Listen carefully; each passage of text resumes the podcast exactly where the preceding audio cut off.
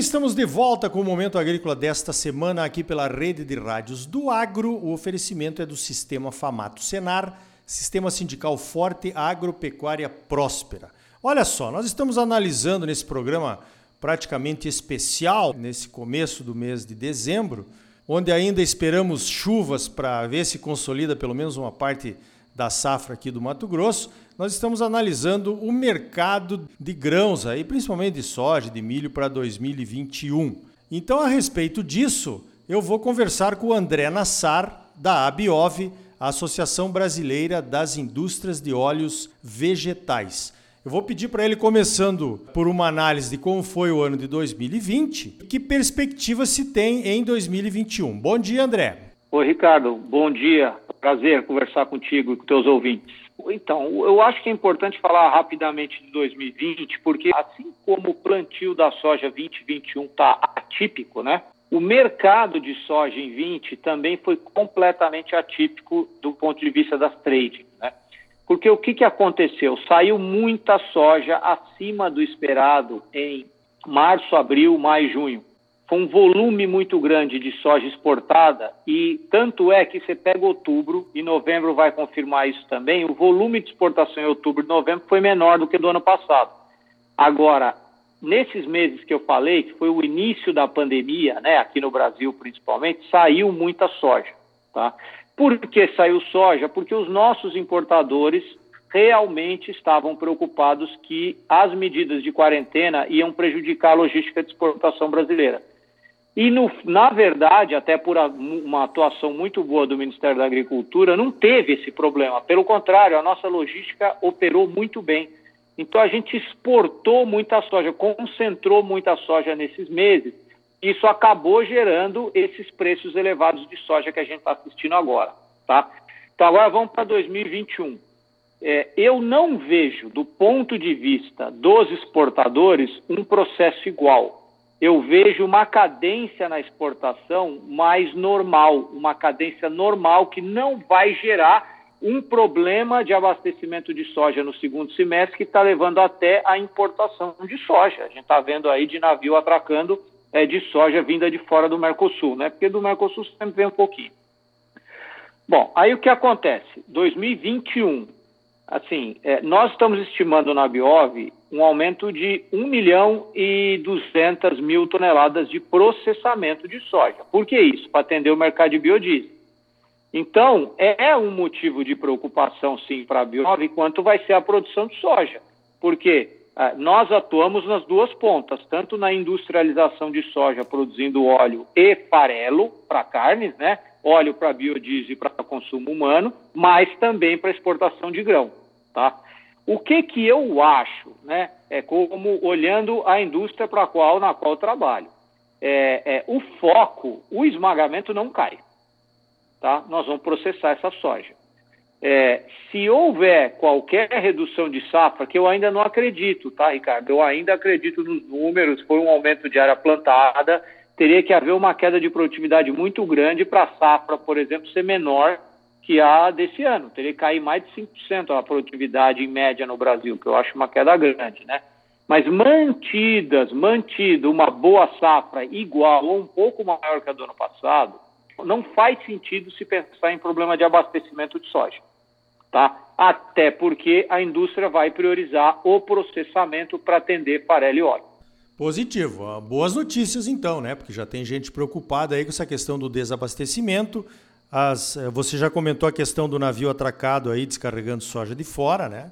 Temos até um artigo do Eduardo Lima Porto que você também teve acesso, falando que talvez haja um desabastecimento. Não, não seria bem um desabastecimento, mas uma falta de poder aquisitivo do povo brasileiro, do cidadão brasileiro que está desempregado, provavelmente vai parar de receber ajuda uh, emergencial do governo no ano que vem, e isso também afetaria o mercado interno. Isso pode afetar o mercado interno? A Biov tem algum alerta ligado para essa questão? Não diretamente né, no óleo, mas tem as carnes que você já mencionou? Vocês têm alguma, alguma preocupação com isso, André? Olha, Ricardo, assim, as, a visão que a gente tem de mercado interno de consumo de farelo, ou seja, de demanda pelo mercado de carnes, tá?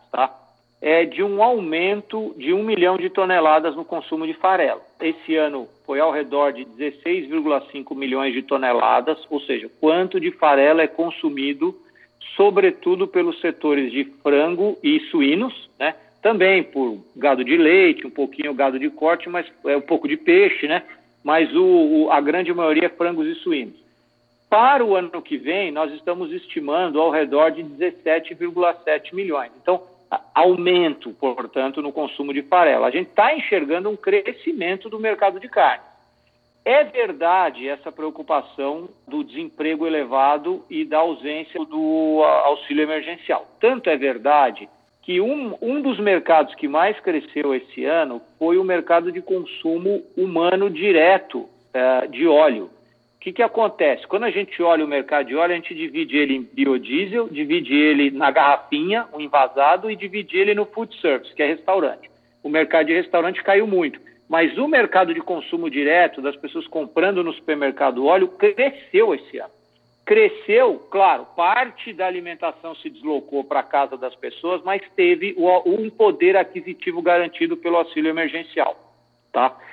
Eu não acho que isso vá ter impacto em frango e suínos, que são as carnes mais competitivas. Então, também não acho que vá haver uma queda de demanda por alimentos e, consequentemente, por carnes e, consequentemente, uma queda de demanda por farelo. Eu não acho. O que eu acho é que, se houver uma quebra de safra, que eu acho cedo para dizer, tá, Ricardo, mas já tem gente alertando, né? Se houver uma redução de safra, a nossa indústria vai ter que fazer uma escolha e ela vai fazer escolha por aquilo que é, é utilizar a sua capacidade industrial montada, ou seja, processar essa soja.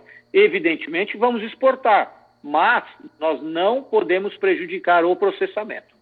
Muito bem, é uma decisão importante. Você já está adiantando aí o que, que aconteceria no caso de ter que fazer a escolha. Eu acho isso muito salutar e providencial. Agora, André, nós estamos vivendo uma mudança no mercado de biocombustíveis e eu diria de farelo, porque nós temos aqui no Mato Grosso entrando o etanol de milho, né? Que vai deixar como produto alternativo ao farelo de soja o DDG, que é um farelo proteico, digamos assim, derivado da produção do etanol de milho. Compete com o farelo de soja, de certa forma.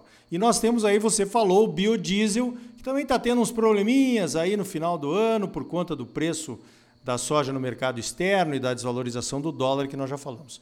Eu queria que você comentasse um pouquinho disso eh, na visão das indústrias de óleo de soja brasileiras. Tá, perfeito. Então, vamos lembrar, a soja, quando a gente industrializa ela, ela vira uma tonelada de soja, né? Ela vira 800 quilos de, de farelo, um pouquinho menos, mas ao redor, tá?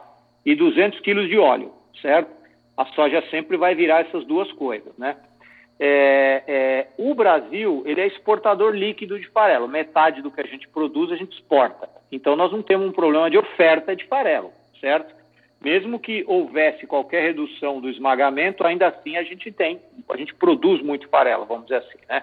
Agora, quem tem estimulado aumento de processamento, então o processamento de soja vem aumentando entre 1 e 1,5, 1 e 1,200 milhões de toneladas por ano tá? de soja.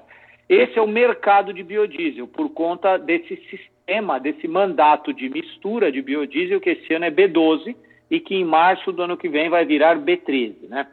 Esse processo de aumentando a mistura de biodiesel, que já tem em legislação até 2023 chegar em B15, né? Isso significa que para 2023, ao redor de 9 milhões de toneladas a mais de soja tem que ser processada para atender esse mercado. Então, o biodiesel se transformou no grande vetor de industrialização da soja brasileira. E, consequentemente, ele beneficia o setor de carnes. Por quê? Porque produz o farelo e compete, gera mais oferta para o farelo que já é um mercado super competitivo, conforme você falou. O DDG compete, por exemplo, nos confinamentos com o é, no gado bovino, né, principalmente no gado bovino, com o farelo. E amanhã o DDG pode competir até no suíno e eventualmente até no frango. Legal, é uma, é uma visão interessante, porque é um mercado mudando, talvez outros estados também vão investir nesse, etanol de milho, né? O que seria bom para todo mundo, né? Porque aumenta o consumo interno da, dos grãos e, e, e ofertam farelo mais barato para agregar valor na forma de carnes. Né? André, como última pergunta, então, qual é a principal preocupação das indústrias de óleos vegetais do Brasil para 2021? Olha, a, a questão, a maior preocupação nossa agora está é, tá virando a questão dos contratos com os produtores. Ela é um motivo de preocupação para nós, né? A gente tem recebido relatos é, eu, eu, eu indiretamente, mas eu sei que os produtores que vendem para as nossas associadas estão conversando com as associadas, porque há uma dúvida grande sobre como é que vão ser as entregas em janeiro, né? E que isso pode levar à necessidade de ter que flexibilizar um pouco os prazos por conta dos contratos. É uma safra que foi ela foi vendida antecipadamente com fixação de preço num volume grande, mais do que anos anteriores, por conta da curva de subida de preço, né? O produtor foi bastante agressivo, vamos dizer assim, no bom sentido, né? De, de fixação de preço. Então, tem uma questão em janeiro para a gente gerenciar, né? E tem, claro, a gente tem preocupação com o cumprimento dos contratos. A gente sabe que do nosso lado e do lado do produtor o interesse é cumprir mas tem sempre exceções, né, Ricardo? E essas exceções nos preocupam um pouco. Eu não quero fazer nenhum tipo de especulação sobre isso, mas é um ponto de preocupação para nós. Positivo. Eu também tenho essa preocupação, estava discutindo isso hoje aqui na Fazenda, né? Na verdade, o contrato tem que ser cumprido. Eu acho que essa confiança entre produtor, trade, indústria, ela tem que continuar. Aliás, isso é motivo de talvez de uma entrevista a respeito desse assunto e do biodiesel em outra edição do Momento Agrícola. Já fica aqui o convite e eu te parabenizo pelo trabalho e mais uma vez te agradeço pela tua participação aqui no Momento Agrícola, André. Obrigado, Ricardo. Eu que parabenizo você, porque esse teu programa aí faz um sucesso danado. Vira e mexe, eu estou ouvindo ele. Viu? Então tá aí. No próximo bloco vamos ouvir as expectativas da indústria de carnes a respeito de 2021. O nosso entrevistado é o presidente da Associação Brasileira de Proteína Animal, o Ricardo Santin. Sistema Famato Senar. Mobilização total para garantir um agro cada vez mais forte em Mato Grosso. É bom para os produtores, mas é muito melhor para o nosso estado e para a nossa população. Fique ligado, voltamos já.